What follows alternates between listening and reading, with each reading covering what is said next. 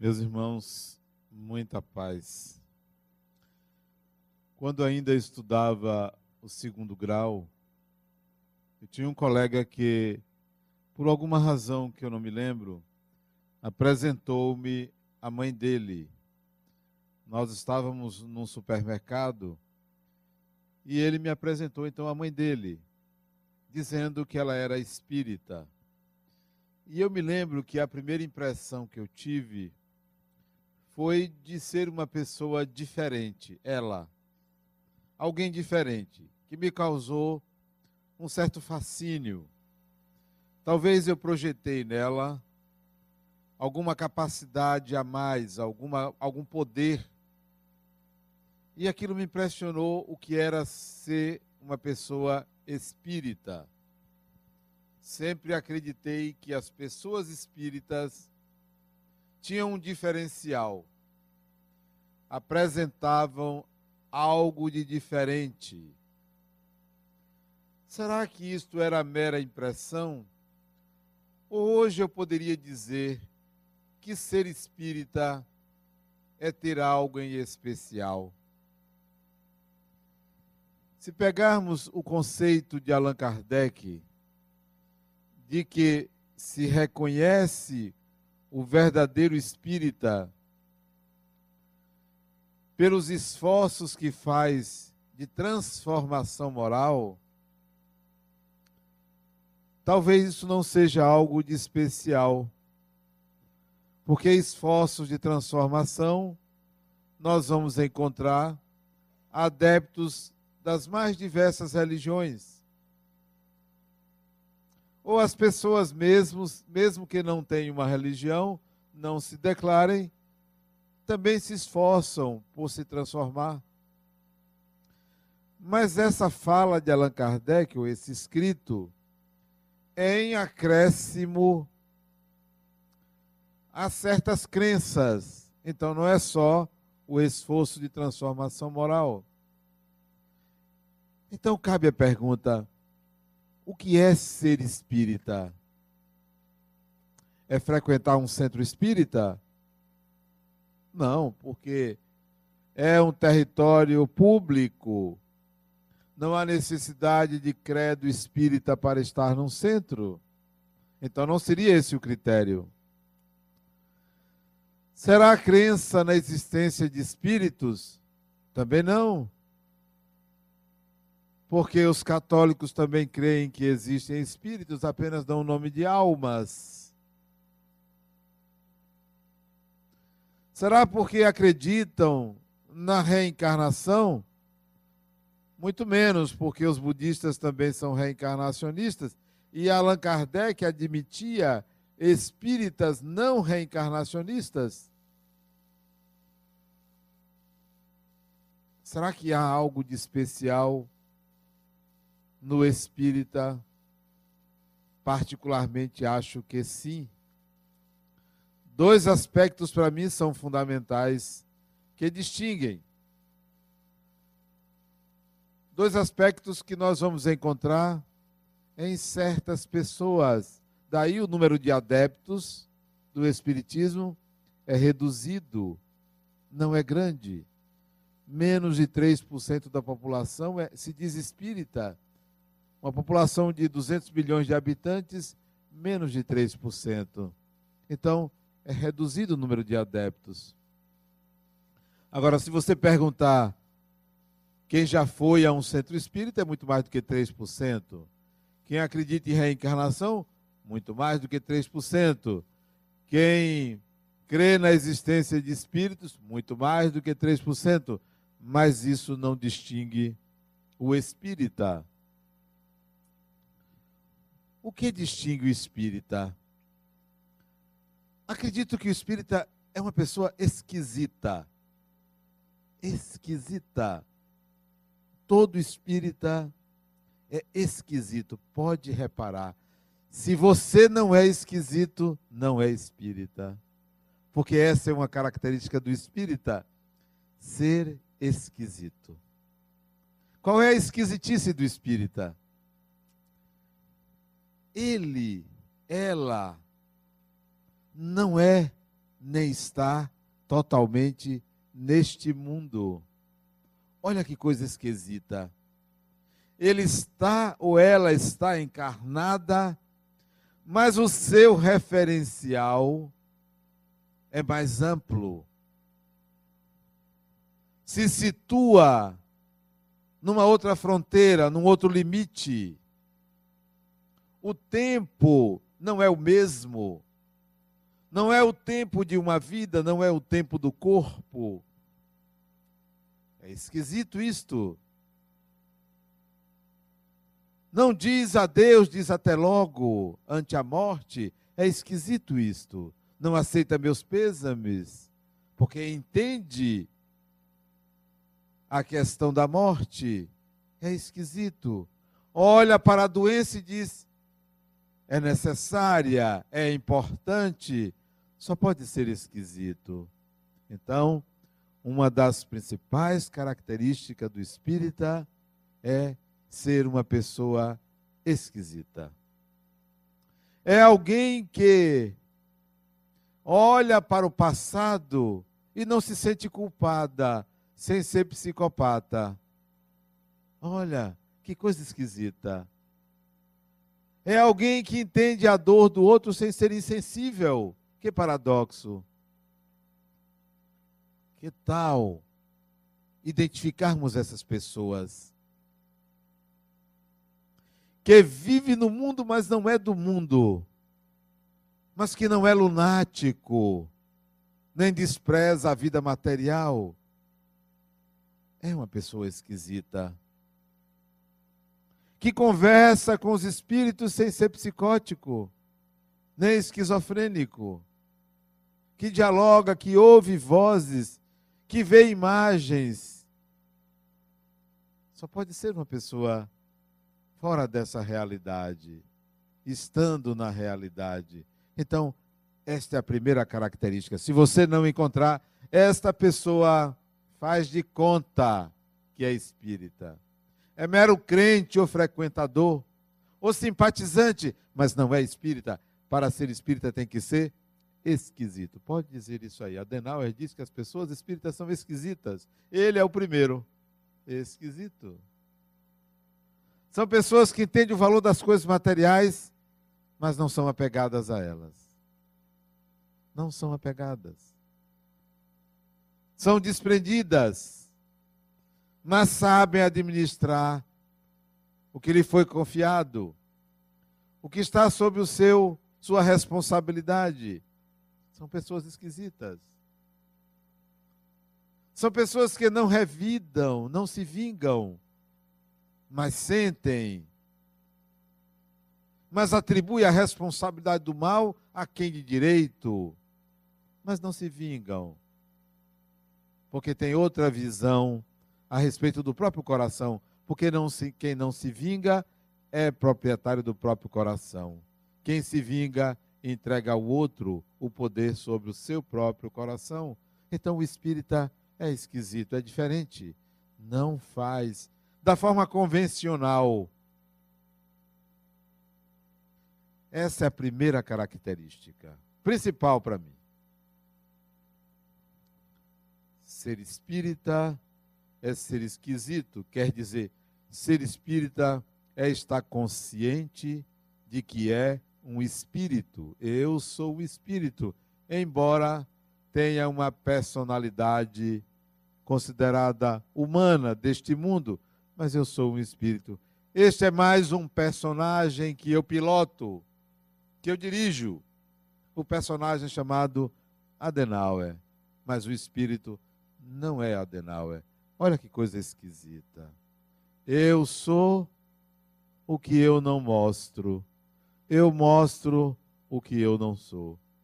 Só pode ser quase esquizofrênico. O espírito, então, é diferente. Em qualquer lugar, em qualquer circunstância. Nem precisa dizer que é, porque se sente, porque se considera porque assim vive. A segunda característica, esta é muito sutil. essa não aparece. Esta é muito íntima, muito pessoal, que torna o espírita mais diferenciado ainda, porque, embora não seja visível, ela é sentida pelas pessoas. É como um perfume que você usa. Ninguém sabe a marca, mas sente o cheiro, exala. O espírita exala uma coisa diferente chamada bondade.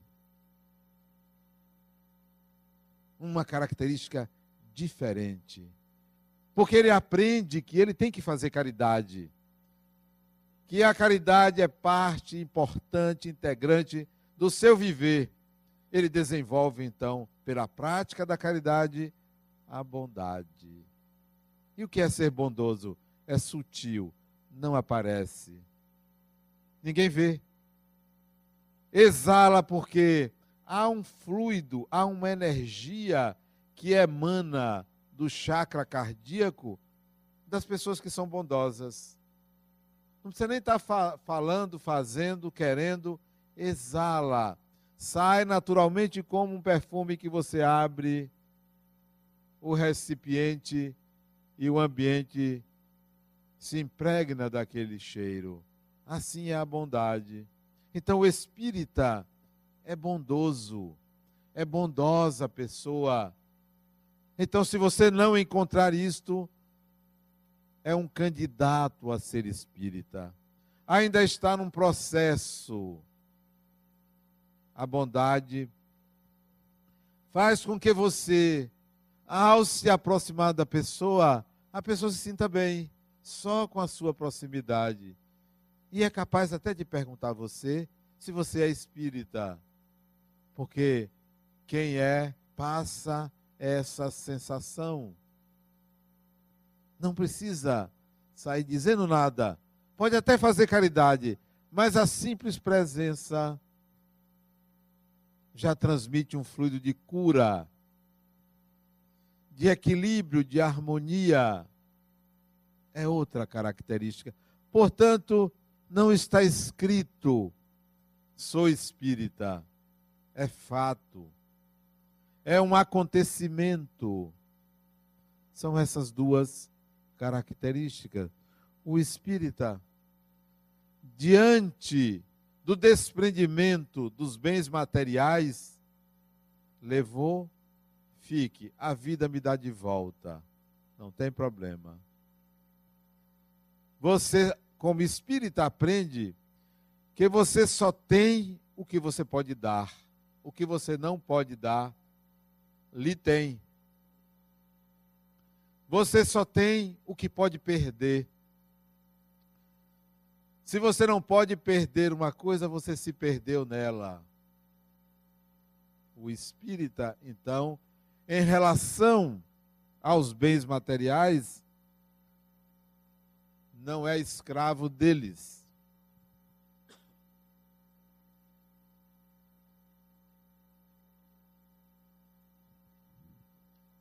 Esta segunda característica, a bondade, é um exercício, é algo que você vai ter que construir. Não nasce de uma hora para outra. Não se aprende sem se fazer. Não se aprende porque se imitou. É algo que você integra a sua alma e se torna aquilo. É a bondade. Você vai encontrar inúmeros exemplos de pessoas bondosas sem apresentarem a característica religiosa. Muitos fazem exercícios de caridade, mas não são bondosas. Muitos ajudam o próximo, mas não são bondosas. Ajudam por um preceito religioso, não por uma qualidade interior. O espírita tem esta qualidade. Além de ser uma pessoa esquisita, é uma pessoa bondosa. Aquela mulher, a mãe do meu amigo, lá na adolescência, apresentava algo de diferente o olhar a fala, o jeito de me colocar as coisas fascinava. Não pelo que dizia, nem me lembro o que me disse, mas era uma pessoa diferente. Seja uma pessoa diferente. Seja uma pessoa que apresente uma característica que você está no mundo, mas não pertence a esse mundo. O mundo pertence a você. Tem pessoas que estão dentro do mundo, tem outras que estão fora do mundo. Tem umas que são regidas pelas leis do mundo e se perdem nessas leis. Tem outras que fazem suas próprias leis e são superiores às do mundo. Eu me lembro de um indivíduo, era um jovem advogado recém-formado. Ele pega uma condução, paga passagem e se senta nas primeiras fileiras. Vem um policial e retira da condução para que ele fosse para o último lugar e ele não entendia, mas eu paguei a passagem. Pois é, você é indiano e nós estamos na África do Sul. Gandhi começou colocando as suas leis no mundo. Não se submeteu às leis do mundo, porque ele tinha uma lei melhor, maior, superior. Era esquisito, e a lei dele era tão melhor que o mundo se adaptou à lei dele.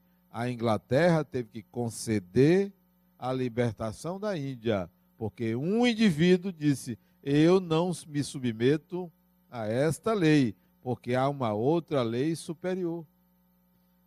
Onde está a sua lei? Qual é a sua lei? Porque se a sua lei for inferior a do mundo, você sucumbe a ele. Você se submete a ele. Por que nós temos essa onda de corrupção nunca vista antes? Porque a maioria se submete à lei do mundo. A lei do mais forte, do querer levar vantagem em tudo, contra todos. Cadê a ética superior? Quem tem uma ética superior não se submete ao mundo. Modifica o mundo. E o mundo se modifica graças a essas pessoas esquisitas, que têm a bondade, que têm uma ética superior. E nós precisamos fazer isso nessa sociedade doente, extremamente doente. Extremamente doente. As pessoas vivem uma vida coletiva, como se fosse um rebanho, fazendo igual, fazendo a mesma coisa, sem senso crítico, sem discernimento. Do lado de fora são uma coisa, dentro de casa são outra. Vivem uma farsa. Por quê? Porque não se percebem espíritos porque se deixam levar pelas leis do mundo. São essas leis. A lei do mais forte. Ainda vigora, e nós já saímos do tempo das cavernas, mas é a lei do mais forte. A justiça claudica, a educação doente, a cidadania passa longe, porque nós não nos impomos ao mundo. Não, não quero, não vou fazer. Eu assisti a um filme hoje à tarde, interessante. Filme que eu assisti já pela segunda vez. Acho que o título é Questões de Honra. Em que um soldado é morto porque ele não cumpria os requisitos de uma elite militar. E graças ao comando do comandante daquele quartel, daquela região, ele foi morto. E dois soldados que deveriam protegê-lo foram incriminados. E um advogado, que até ele parecia comigo, o advogado na, na, no filme, é, Tom Cruise, ele defendia os dois. E esses dois foram inocentados, graças ao advogado, foram inocentados, mas foram expulsos da Marinha. Expulsos. E eles não entenderam porque foram expulsos, estavam seguindo ordens. E foram expulsos. Foram inocentados de assassinato, mas foram expulsos. E no final um deles diz: É, realmente estávamos errados, porque era nosso dever defender a vida humana.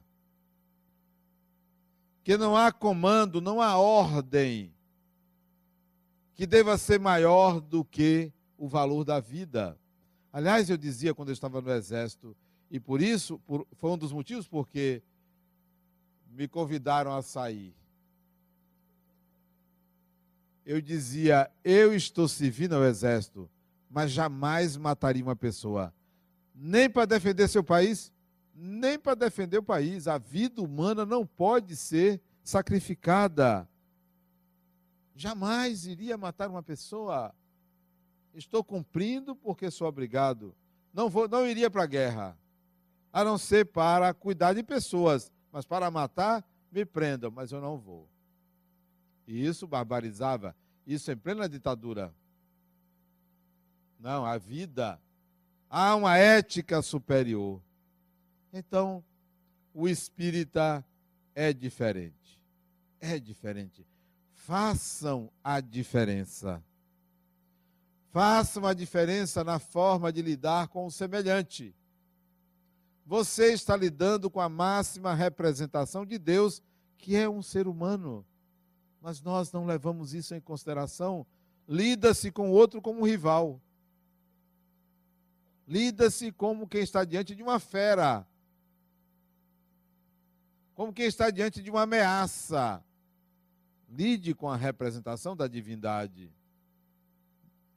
Antecipadamente, não se previna ao seu semelhante, a não ser que ele lhe ameace, a não ser que haja alguma atitude que de fato demonstre que você está em perigo. Mas antes disso, esteja diante de Deus, diante de um ser humano. Isto é ser espírita. Isto é ser espírita. Mas não fazemos assim. Ouvimos, ouvimos, ouvimos. Se alguém nos pergunta qual é a sua religião, sou espírita, mas não pensa assim, não age assim, não sente assim. Não se trata de ser rigoroso e patrulhar a consciência de ninguém. É apenas um conselho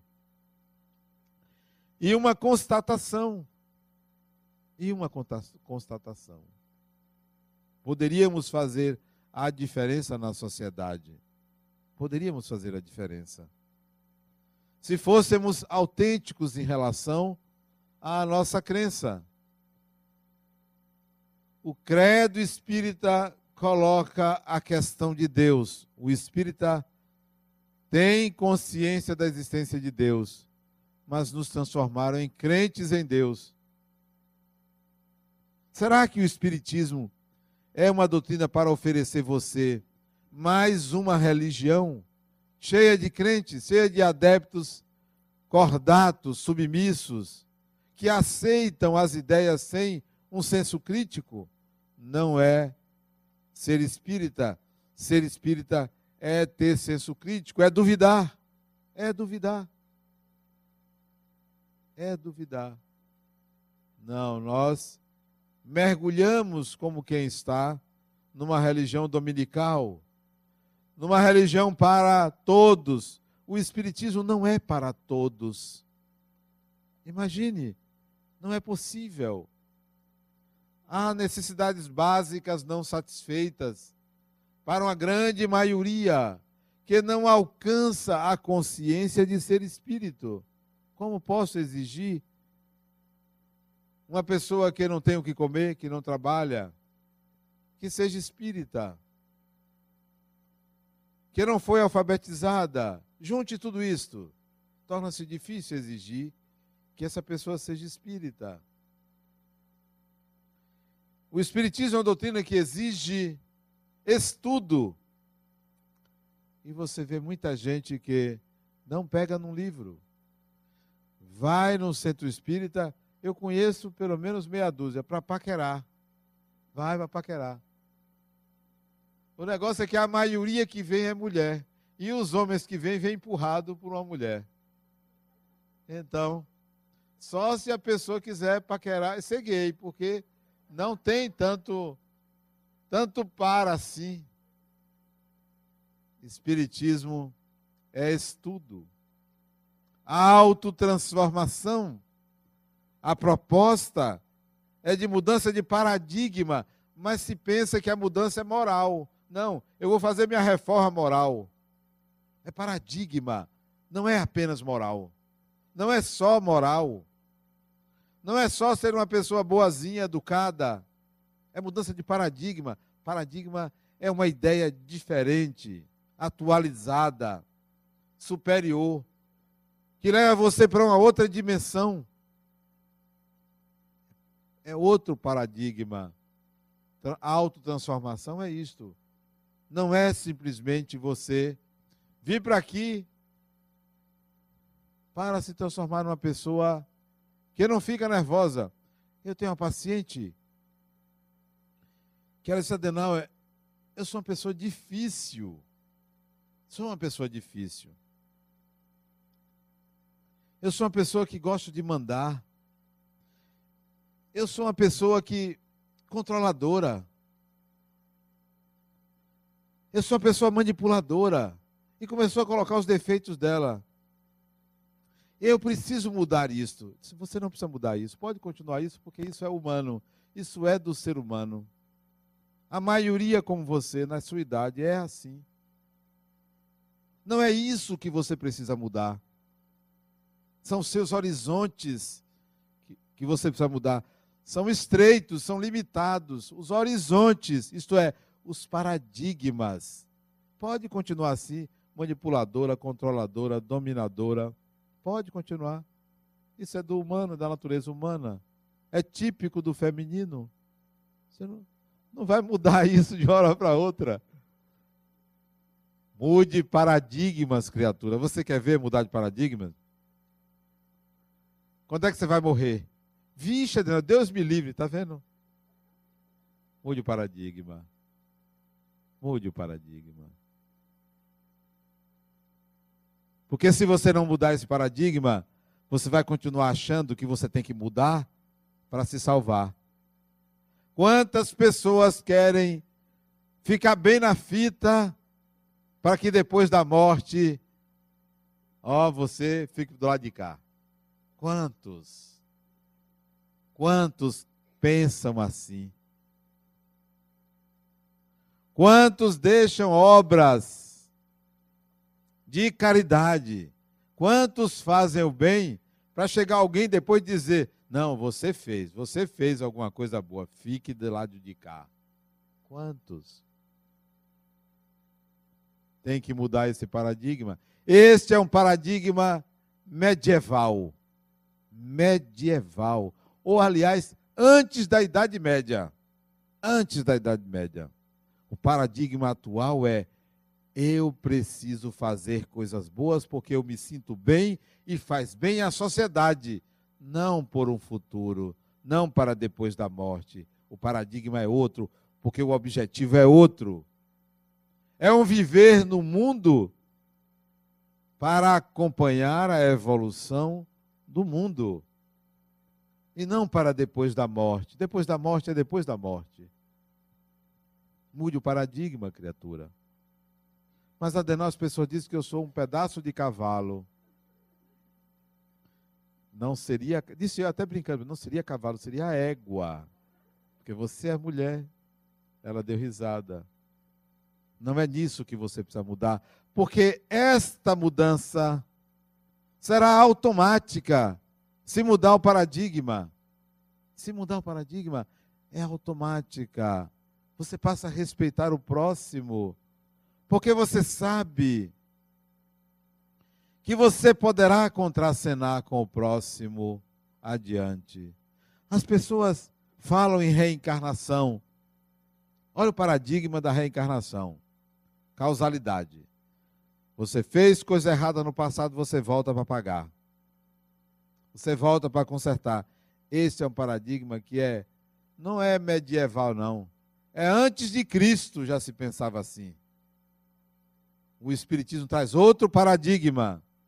Você reencarna para crescer, para aprender, para contracenar com outras pessoas, para se envolver. É para isto, não é para pagar. Mas a maioria, porque não estuda, porque recebe aquela informação e se mantém achando que ser espírita é aceitar isso, não muda. Respeite o próximo que convive com você, porque você pode voltar junto com aquela pessoa também. E já pensou você reencarnar com aquela criatura de novo? Não, tem gente que não tem desconfiômetro. Que fica ali colado. Não, eu não quero essa pessoa reencarnando comigo. Você tem o direito. Não, não quero. Atrasada a pessoa. Espírito que era para estar vivendo há 500 anos atrás, parece que deu um pulo por acidente e está aqui. Porque não tem a menor noção de bondade, de equilíbrio, de harmonia, de respeito, de cidadania. Não tem. São trogloditas. E se você não souber lidar, olha você encangado com a criatura dessa. Digo encangado porque você pode atrair para o seu karma pessoas que você não consegue se dissociar. É igual a separação. Separar-se é mais difícil do que casar. Tem separações que são verdadeiros casamentos. Porque você está mais casado do que separado com aquela pessoa, porque não tira da cabeça nem do coração. Está casado. E antes, quando estava casado, nem lembrava. Nem lembrava da pessoa. Separou, não consegue esquecer. Então não sabe, está encangado. Está encangado com a pessoa. Canga é aquilo que dois bois, né? Você junta dois bois, uma canga de bois. É aquela madeira que bota para prender os dois bois. Está encangado na pessoa. Quando você quer partir, está tá seguro ali, não tem jeito. Está amarrado ou amarrada. E tem gente que está amarrado a ex-marido, a nova mulher do marido, a antiga mulher do marido, a, a, a nova esposa do marido, a, ao, ao novo marido. Sei lá, é uma confusão que não tem tamanho. Desligue-se. Olhe para você e não para o outro. Construa a sua vida de tal maneira que você tenha liberdade de fazer escolhas com quem vi. Então, reencarnação não é essa panaceia que você, ah, eu estou aqui porque eu tenho que pagar, porque eu fiz um mal. Isso é medieval. Aliás, é antes da Idade Média, é antes de Cristo. A reencarnação é como você trocar de roupa. Eu vou usar uma nova roupa agora. Eu vou usar algo melhor. Eu vou me prevenir. Eu vou me preparar para tais e tais experiências. Já pensou? eu vi na próxima encarnação para ficar todo domingo e quarta-feira assistindo futebol e tomando cerveja e jogando conversa fora, eu vou perder tempo. Com todo respeito a quem faz isso, a quem gosta. Mas toda semana é atraso. A, a, ainda para assistir um futebol desse que a gente assiste. Né? É igual o sujeito marcar para assistir MMA, UFC. Toda semana tem que assistir aquele negócio. São os antigos gladiadores romanos que voltam à cena e os outros ficam assistindo. Aquela turba que ficava assistindo o circo romano fica ali na frente da televisão assistindo. perder tempo. Tem coisas muito mais transcendentes para se aprender e conhecer. Coisas muito mais transcendentes. Então, você perde a oportunidade de estar em outra dimensão, em outra realidade. Se você soubesse, se você soubesse que existia um outro lugar para estar e aprender algo melhor, você não iria? Iria. Ninguém ficaria ali. No primeiro ano se tem um segundo. Todo mundo quer ir para o segundo. Quem está no segundo quer ir para o terceiro. Quem está no terceiro quer ir para o quarto, claro. Mas a grande maioria fica ali no mesmo nível, na mesma conversa, na mesma perda de tempo. Reencarna, vai participar de um, de um grupo, vai ser cliente de uma religião e fica ali. Não transcende. Não transcende. O Espiritismo, pelo menos, diz: olha, é você e você. Ou você muda, ou você busca outros paradigmas, ou você vai ficar indo e voltando. Todo, toda a encarnação, o mesmo lugar, as mesmas brigas, os mesmos problemas, as mesmas ideias. Não avança. Existe algo muito melhor, existe algo muito mais complexo adiante não podemos continuar. Por isso que o espírita é esquisito, porque ele não se acomoda, ele tem um comichão. Alguma coisa tem que mudar e nós temos que mudar a nós próprios e ao mundo. Ainda tem aqueles que estão, eu vou mudar. Não precisa mudar o mundo, basta mudar o homem. Epa, isso é um certo egoísmo. Mude você e mude o mundo, porque senão o mundo continua da mesma forma que está e você é acomodado. É preciso que você atue, que seja atuante. É preciso que você se determine a mudar o mundo. Já pensou você espírita no seu trabalho, fazendo a mesma coisa do mesmo modo? Imagino se eu trabalhasse numa indústria de cigarro. Como espírita, não trabalharia jamais. Não tem sentido. Por mim, fecharia todas. Numa indústria de bebida, fecharia todas. E aí por aí vai. Eu não aceitaria trabalhar numa empresa que fosse contra meus princípios. Ou eu mudo aquela empresa, ou eu saio dali e vou trabalhar em outra que esteja de acordo com os meus princípios. Eu me lembro quando eu trabalhava na Caixa Econômica Federal. Caixa Econômica Federal. 1992, ainda era empregado. Um chefe meu chegou para mim e disse: Olha, ou você muda seu parecer, porque eu tinha dado um parecer contrário a um projeto aqui do governo do Estado, ou pode acontecer algo pior. E fez assim com a mão me ameaçou me matar. Era um projeto caríssimo aos cofres públicos. Muita corrupção.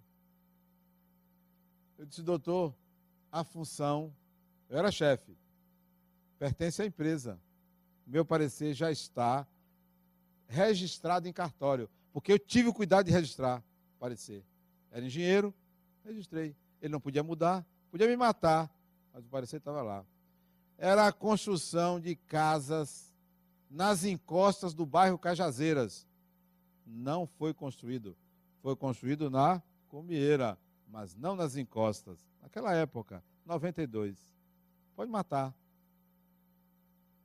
Sua ética não pode ser jogada na lama porque alguém lhe ameace. Não pode. Eu sou espírito e sempre fui. E sempre serei. Ele olhou para mim não pôde dizer nada, estava representante da empresa que ele vivia a soldo, não teve jeito. Saí dali sem a função. E ele, dois meses depois, foi preso. Eu gostei. Gostei. Toma. Acho que dois ou três anos depois desencarnou. Disse: Esse foi para um brau. Pode ir embora eu advogo que boa parte vá para um brau. Saia daqui para melhorar isso aqui. Muito espírito umbralino. Muita gente que só quer se locupletar, só quer ganhar, ganhar, ganhar. E nós todos aqui se esforçando para eles ganharem. Não aceite. Coloque sua ética acima de interesses particulares, mesmo que ameacem sua vida. Mesmo que ameacem sua vida. E eles já tinham no almoço, me pro, propuseram receber um percentual em cima dos valores que eu liberasse. Olha que tentação. E era coisa grande. E eu me lembro que eu tinha um Fusquinha.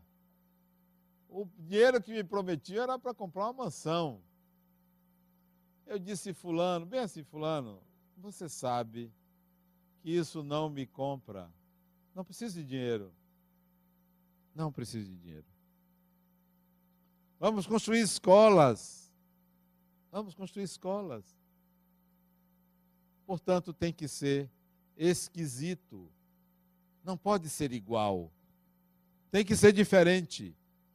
O discurso não pode ser o mesmo. Eu prefiro vocês com raiva do que acomodados.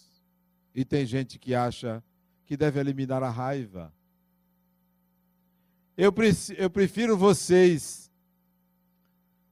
mudando essa sociedade do que chorando e rezando para que as coisas mudem não fazendo nada. Nós somos espíritos imortais e temos o dever, a obrigação de melhorar essa sociedade. Temos o dever. Mas a maioria quer melhorar a si mesmo e deixar aí o circo pegar fogo. Por que não fazer as duas coisas? E esse melhorar a si mesmo não é ser bonzinho, boazinha, não. Não é. Vale a pena ser bonzinho? Pode ser. Vale a pena ser educado, cordato, fala mansa, mas trabalhe, mas modifique, mas amplie seus horizontes. Olha a vida de outra forma. Não faça as coisas com pressa de morrer. Eu tenho que fazer logo que eu vou morrer. Nada disso. Morrer daqui para ali. Daqui para ali. Faça as coisas com consciência de que você tem muito tempo pela frente. Sexta-feira, não, segunda-feira, ligo para uma pessoa, segunda não, terça-feira, ela querendo se matar. Aí eu ligo para ela. Terça-feira, anteontem. Fulana, estou ligando tal. Eu soube que você não está bem. Ela começou a falar, falar, falar. Disse, é. Eu disse, olha, amanhã, quarta-feira, Vá lá no centro para tomar uns passes. Na reunião de obsessão, ela disse: Eu não sei se eu vou estar viva amanhã.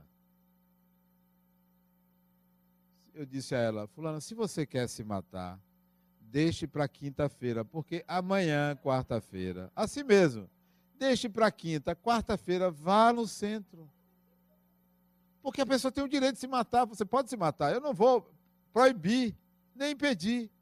É um direito seu. Agora deixa para outra hora. Porque agora tem coisa importante para você fazer.